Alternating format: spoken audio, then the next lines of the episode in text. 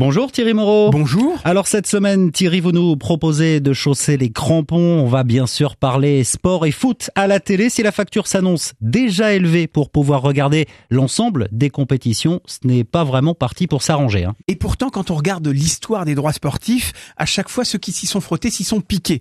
Si on remonte un peu le temps, en 2008, quand Orange acquiert les droits de la Ligue 1, ça leur provoque un trou de 2 milliards d'euros dans les comptes. Ensuite, Bing Sport qui acquiert euh, là aussi des droits sportifs ça leur coûte 350 millions d'euros par an pendant 7 ans. Altis en 2015 acquiert la première ligue anglaise, en 2018 la Champions League, Là aussi, ça provoque un trou de 1 milliard d'euros.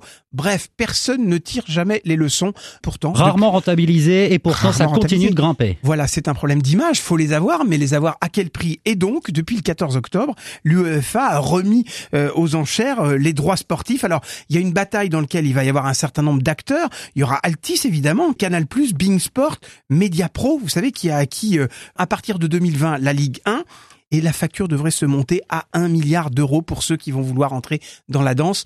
Pour le téléspectateur, ça veut dire qu'il paiera plus cher pour regarder les matchs. Donc la facture s'annonce très salée pour le foot, mais à vrai dire pour l'ensemble des droits sportifs qui vont exploser d'ici 2025. Eh bien oui, ce qu'on appelle l'industrie mondiale du spectacle, parce que c'est devenu une industrie mondiale du spectacle, eh bien en 2025, 85 milliards d'euros ça va coûter, dont 37% rien que pour le foot. Alors pourquoi tout ça?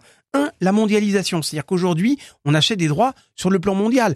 Euh, ce qui permet par exemple de mettre des matchs de la Ligue 1 en Chine euh, oui, au, ou au Brésil avec Neymar, hein, on a vu que ça marchait bien. Pour essayer de faire euh, un peu bouger tout ça. Et puis il y a aussi le volet numérique. On a de nouveaux acteurs qui rentrent, par exemple, Amazon a acquis une partie des droits de Roland Garros pour 2021-2023. Donc plus d'acteurs et un marché mondialisé, ça fait très cher. Et donc malheureusement, on sera obligé de mettre la main à la poche pour se divertir et regarder l'ensemble des compétitions sportives. Play Replay, votre rendez-vous télé, série et actu média, c'est toutes les semaines, toute l'année sur euh, le 107.7 avec Thierry Moreau que vous retrouvez tous les matins de la semaine sur LCI. Merci beaucoup et à la semaine prochaine Thierry. À la semaine prochaine.